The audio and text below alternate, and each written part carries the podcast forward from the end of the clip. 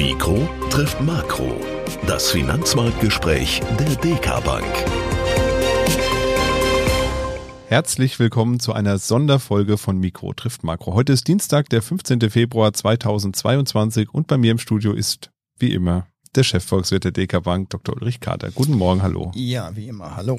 Ja, wie immer klingt so ein bisschen negativ, ist aber gar nicht so gemeint. Heute haben wir uns hier im Studio ein bisschen außer der Reihe eingefunden, um mal einen Blick auf die aktuelle Lage zu werfen, die sich auch an den Kapitalmärkten aufgrund der Situation an der ukrainischen Grenze zeigt. Gestern haben die Aktienmärkte sehr deutlich reagiert und einen möglichen bewaffneten Konflikt zwischen Russland und der Ukraine schon mal vorausgenommen, da sich die Situation ja ein bisschen verschärft hat. Heute Morgen sieht das schon wieder ein bisschen gelöster aus. Wir haben grüne Vorzeichen an den Börsen und es wird sich zeigen, ob die Gespräche zwischen Scholz und Putin vielleicht auch ein bisschen Entspannung bringen werden. Und wir hatten ja auch bereits über den Konflikt gesprochen. In der vorletzten Folge war es, meine ich, und auch schon mal eruiert, worum es da eigentlich geht. Und es ist und bleibt eigentlich ein rein politischer Konflikt erstmal, der da durch die zahlreichen wirtschaftlichen Verbindungen, aber eben auch Auswirkungen auf die Märkte haben wird.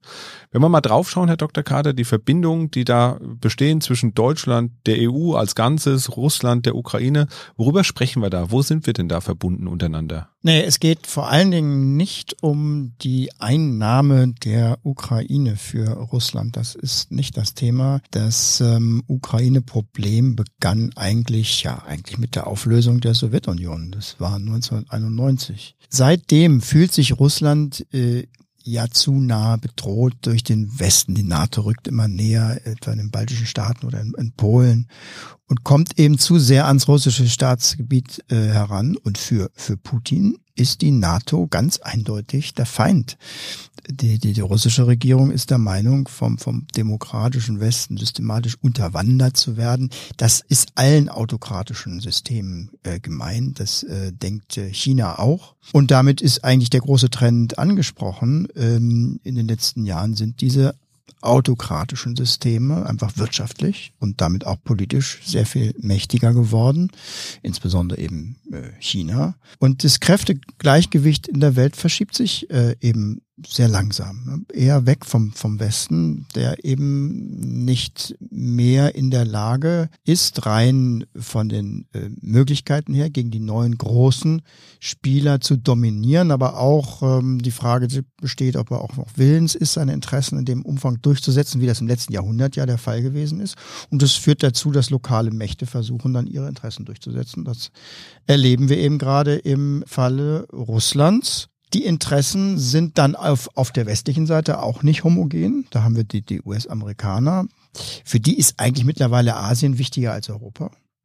Dann haben wir innerhalb Europa beispielsweise die osteuropäischen Staaten oder auch Finnland, die haben zurzeit massive Sicherheitsängste. Deutschland äh, steht in der Mitte und, und würde vor allen Dingen unter wirtschaftlichen Sanktionen am meisten von den europäischen Ländern leiden. Das wäre für uns am, am teuersten. Ja, und die west- und südeuropäischen Länder, die wären weniger äh, betroffen. Ich glaube, es ist aber trotzdem eine Überraschung für, für Putin bislang, dass er diese unterschiedlichen Interessen eben nicht ausnutzen konnte, sondern dass eben der Westen äh, doch unter diesen Umständen sehr geschlossen aufgetreten ist. Ja, selbst wenn jetzt nicht alle Sanktionsankündigungen sich auf Punkt und Komma zwischen Amerika und Europa gleichen, man kann schon sagen, es gäbe eine massive, nicht militärische, aber trotzdem massive Antwort auf eine russische Aggression. Ja, und dazwischen, dazwischen, da steht die Ukraine. Die Regierung hat sich da in den letzten Jahren ganz offen gegen Russland gestellt und strebt die Mitgliedschaft in der NATO an und das ist weiterhin so.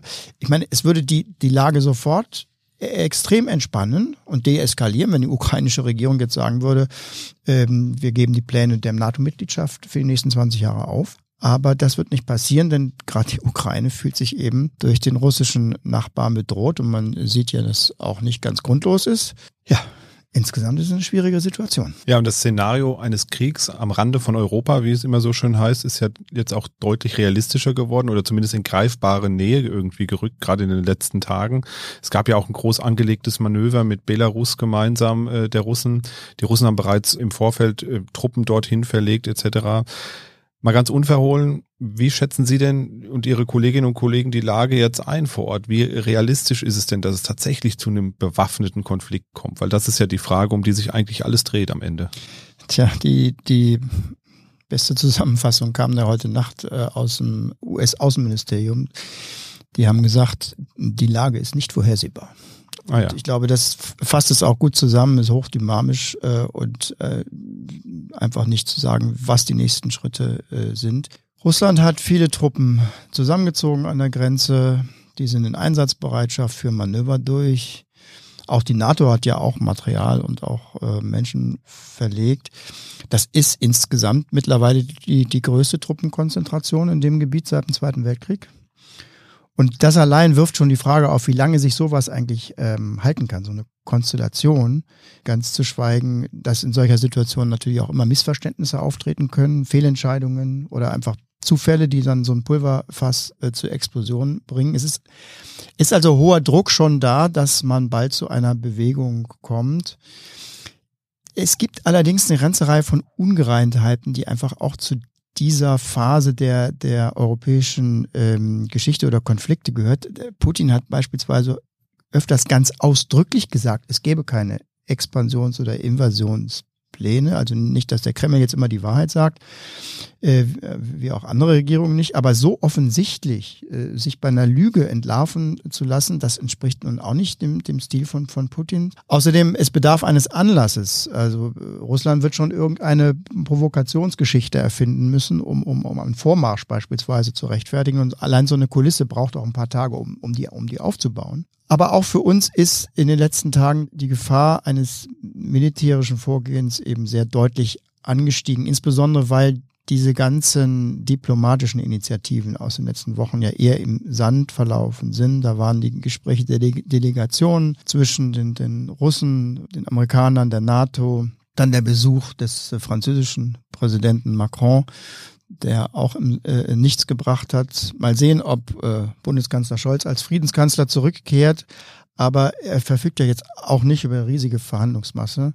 Im Gegenteil, er müsste eigentlich deutlich machen, dass Nord Stream 2 äh, im Falle einer Invasion äh, ja Geschichte ist. Also bisher scheint es eben nicht so, als würden Putin genügend Entgegenkommen für seine Sicherheitsinteressen angeboten werden, um eben für ihn auch gesichtswahrend aus der Sache rauszukommen. Und das würde bedeuten, dass er eben äh, seine Einflusssphäre eher auf militärischem Wege noch versuchen könnte, weiter auszuweiten, beziehungsweise seine Verhandlungsposition zu verbessern.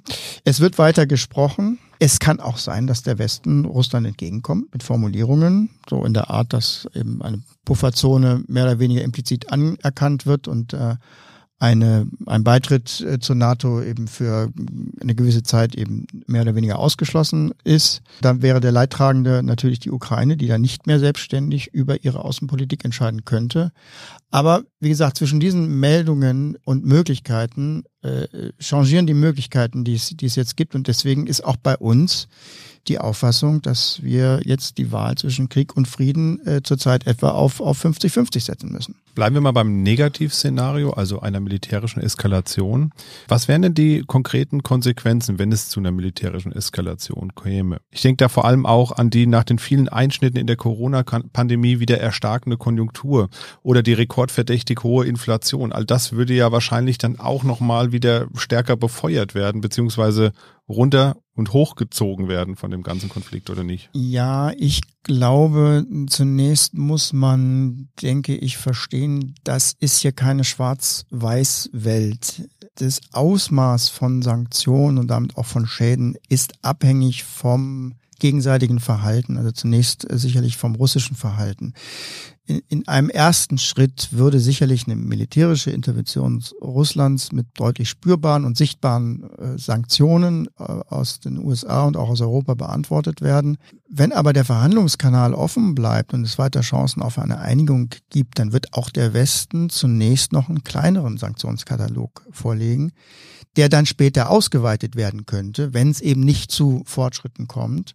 Und so eine erste Stufe der äh, Sanktionen wäre auch ökonomisch durchaus verkraftbar. Erdgaspreise, Erdölpreise würden steigen. In Russland würde es dazu führen, dass ähm, viele Produkte nicht mehr so einfach verfügbar wären, dass auch Preise steigen, dass Leute natürlich darüber auch unzufrieden sind und dass man sich eventuell dann mehr Richtung China orientieren muss in seinen ökonomischen Aktivitäten.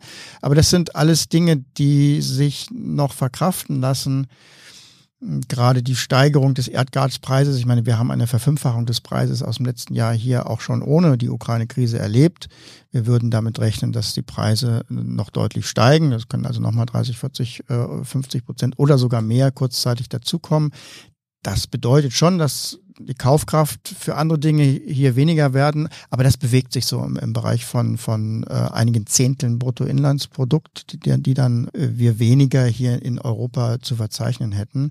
Nein, problematischer sind dann eher die weiteren Stufen von Sanktionen, wenn also dieses, dieses Tit-for-Tat-Spiel weitergehen würde.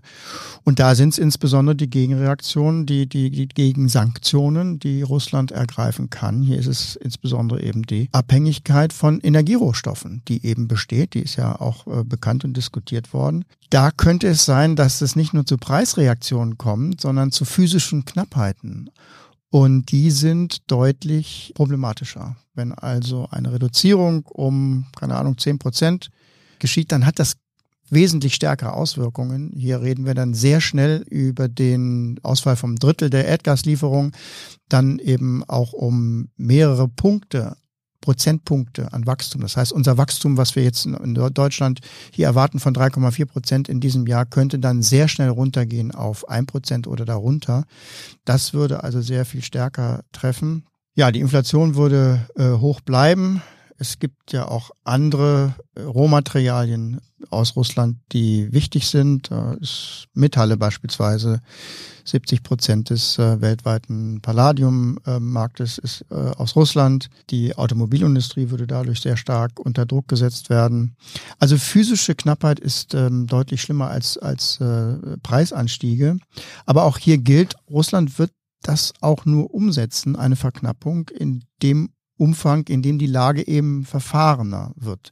Es wird also, wenn es tatsächlich jetzt zum Ausbruch von, von militärischen Aktionen kommt, wird es also ein andauerndes Wechselspiel geben zwischen äh, Verhandlungen, Militäraktionen, Sanktionen und äh, Gegensanktionen.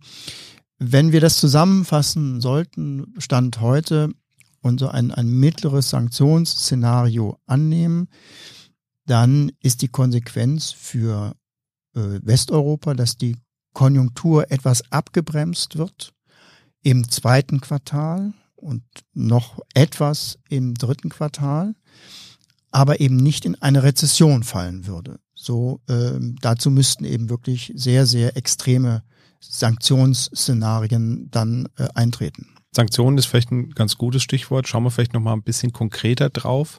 Was heißt denn Sanktionen jetzt konkret? Also welche Instrumente würden denn da benutzt werden, um Russland zu sagen, zieh dich bitte wieder aus der Ukraine zurück. Ansonsten werden wir weitere Maßnahmen ergreifen. Wie ist denn da die Eskalationsspirale? Vielleicht von beiden Seiten. Sie haben auch die Gegensanktionen eben schon angesprochen.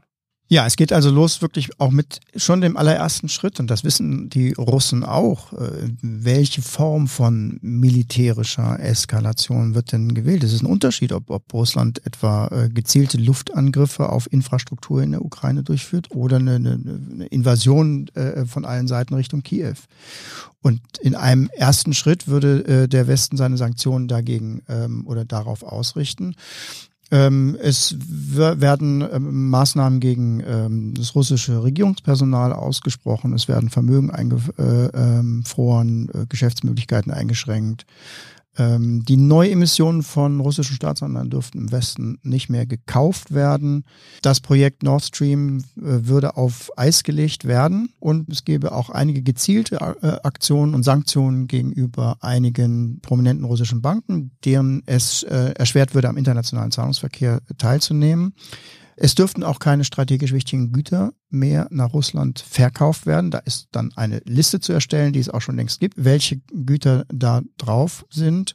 Das würde eine Situation ergeben, in, die, in der Unsicherheit stark steigt. Der Erdgaspreis würde steigen, auch der Ölpreis steigen. Aber es würde noch nicht zu einer Kappung von Energielieferung aus äh, Russland führen. Das ist ein Szenario, in dem eben auch die Gegenreaktionen noch nicht so stark wären. Erst bei weiteren Eskalationen würde die russische Seite dann die Erdgasschraube eben ähm, anziehen.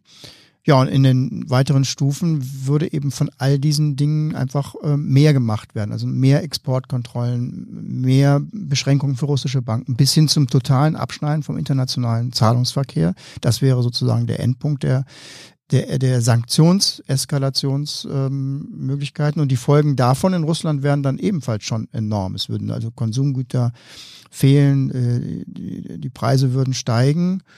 Und die langfristigen Folgen wären für Russland dann immer teurer, weil Russland ja als, als Handelspartner ähm, andauernd als äh, unzuverlässig dastehen würde.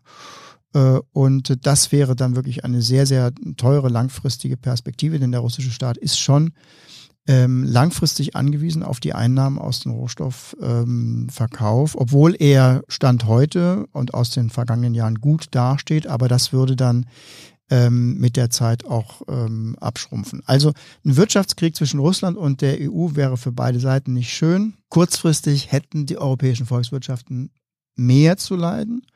Langfristig aber dann die russische Seite. Das wäre für das russische Geschäftsmodell eben dann gar nicht gut. Und wie gesagt, bei uns wären die Folgen vor allen Dingen im zweiten Quartal zu spüren.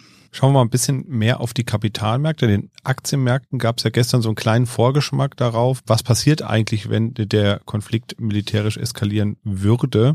Wie wäre es denn dann? Würden die Märkte tatsächlich ganz stark einbrechen und wäre das eine sehr langfristige Geschichte oder gilt da auch der Spruch, politische Börsen haben kurze Beine in so einem Fall? Also Unsicherheit ist natürlich äh, Gift für die Märkte. Das äh, sehen wir jetzt gerade schon, wie dieses Gift so subkutan äh, injiziert wird, jeden Tag ein bisschen und dann auch mal wieder ein bisschen weniger. Also dabei wird es eben dann auch bleiben, beziehungsweise bei einer weiteren militärischen Eskalation wird es dann auch nochmal richtig runtergehen an den Märkten. Da sind dann zehn Prozent schnell korrigiert. Allerdings muss man sehen, dass mit zunehmendem Aufgalopp natürlich auch schon viel in den Kursen drin ist. Das heißt also, einen wahren Zusammenbruch der Märkte kann man meiner Ansicht nach dann auch nicht mehr ähm, erwarten. Dann kommt es auf dieses Spiel von Sanktionen und äh, Gegensanktionen an. Aber ich denke, wenn die größten Schlagzeilen von steigenden Erdgaspreisen, Knappheiten und sonstigen Anpassungen, was durch die Sanktionen alles nicht mehr möglich ist, wenn, wenn die durch sind in ein paar Wochen, dann sollte sich der Markt auch eben schnell wieder erholen. Der Grund dahinter ist eben, dass wir wohl eine Verzögerung in der Konjunktur bekommen. Hm, Im ungünstigsten Falle auch ein negatives zweites Quartal aber die grundsätzliche Erholung nach Corona eben weitergehen wird. Für die Geldpolitik und die, für die Zinsen ist es natürlich so, dass die Notenbanken ein bisschen in der Zwickmühle sind zwischen einerseits hohen Inflationsraten, die nochmal angeheizt werden, auf der anderen Seite eben aber auch der Notwendigkeit mit der eigentlich notwendigen Zinssteigerung dann ein bisschen einzuhalten wegen der, der Risiken. Und genau das wird auch passieren. Die Zinswende wird zwar weitergehen, aber eben etwas langsamer. Und am Ende ja, werden sich dann die äh, großen Konjunktur- und Makrotrends wieder durchsetzen. Das bedeutet, dass die Zinsen weiter langsam steigen werden weil nochmal durch diese geopolitischen Themen wir nicht glauben, dass die großen Makrotrends sich ändern. Aktien sind ja jetzt nur eine Seite der Medaille. Es gibt ja auch noch andere Anlageklassen, insbesondere die Anleihen. Sie haben eben auch schon das Thema Zinswende angesprochen. Das hat natürlich eine Auswirkung auf die Anleihen. Aber wir haben natürlich auch Rohstoffe. Öl und Gold beispielsweise, könnte ich mir vorstellen, würden ja eher profitieren von so einem Konflikt, weil Öl wird teurer werden, Gold wird gesuchter werden, weiter noch gesuchter, als es schon ist. Was erwarten wir da? Worauf sollte man sich da vorbereiten bei einem Konflikt? Ja, äh, Rohstoffe und Gold sind der beste Hedge. Ähm, das heißt also Absicherung bewegt sich in die Gegenrichtung zu den, zu den Risikoklassen beim Aktien und auch äh, Unternehmensanleihen. Wenn die Aktienmärkte eben weiter runtergehen, dann steigen äh, Rohstoffe und, und Gold eben weiter an. Aber auch hier gilt eben das eben Gesagte, angesichts dieser hochdynamischen Situation kann das auch ganz schnell wieder vorbei sein. Genau, wir sprechen jetzt ja auch die ganze Zeit über das Negativszenario eigentlich. Also was wäre, wenn es zu einem Konflikt käme. Die andere Seite der Medaille haben wir noch gar nicht so betrachtet. Was wäre denn, wenn es eben nicht zu einem Konflikt käme? Also wenn jetzt sich herausstellt, Herr Putin ist heute Nachmittag und heute Abend sehr verständigt, äh, unterhält sich äh, sehr rational mit Herrn Scholz und vielleicht kommt es zu einer Art von Einigung, von einer An zu einer Annäherung zumindest, zu einer diplomatischen Annäherung. Was erwarten wir denn dann? Also werden die Märkte einen Freudensprung machen oder werden sie es einfach zur Kenntnis nehmen und sagen, na, haben wir uns doch schon gedacht? Tja, genau das ist das Problem Problem in solchen Situationen, diese am Ende dann doch Unvorhersehbarkeit auch der kurzfristigen oder gerade der der ganz kurzfristigen Entwicklung. Wer also jetzt meint, die, Welt bricht zusammen und, und er muss seine Aktien und ähm, alles andere verkaufen, der kann eben dann schnell eines, eines, eines Besseren belehrt werden. Deswegen Spekulationen auf solche politischen Ereignisse gehen eben aller Erfahrung nach häufiger schief, als dass sie dann dem Einzelnen was bringen. Also das offensichtlichste Beispiel haben Sie gerade genannt. Man verkauft jetzt, äh, weil man mit einem weiteren Kursrutsch rechnet. Aber dann ähm, einigen sich die Amerikaner und die Russen auf, auf Kosten der Ukraine und dann schießen die Kurse schnell wieder nach oben, man kommt nicht wieder in den Markt rein. Es muss jetzt nicht so kommen, aber das zeigt eben die Fallstricke, die, die, die da lauern. Wenn man mit Politik Geld machen möchte, das ist für den Privatanleger nichts. Die Profis können das versuchen, weil sie mehr Gespür für Risiko haben, weil sie alle andere Instrumente zur Verfügung haben, weil sie die Informationen am besten und am schnellsten auswerten können. Insbesondere ja in so einem Mischfonds, wo also das äh, Management zwischen den Renten und Aktien äh, sehr flexibel wechseln kann, kann man versuchen, Rückgänge abzumildern äh, in der gesamten Performance, ist aber dann nach oben hin wieder dabei. Das ist ja dann das Ziel. Für den privaten Anleger äh, ist es ja so, der Privatanleger denkt langfristig und der betrachtet dann wegen dieser Langfristigkeit so eine Situation dann eher von der Chancenseite her. Das heißt also, wenn es wirklich knallt und wenn die Börse runtergeht, dann ist der Gedanke nicht, ich muss jetzt in der Zeit, in der diese Abwärtsbewegung noch andauert, was meistens sehr kurz ist, dann noch irgendwas retten, sondern der denkt eher daran, eben in solchen Situationen langfristige Positionen neu aufzumachen. Entweder äh, aufzustocken, äh, bestehende Positionen oder neue aufzumachen. Verkaufen sollte in so einer Lage nur derjenige, der jetzt ganz genau weiß, dass er eben im kommenden halb, halben Jahr das Geld aus dem Wertpapierdepot benötigt, als, als Geld, der eben ähm, eine, eine Anschaffung tätigen muss oder aus anderen Gründen das, das Geld benötigt.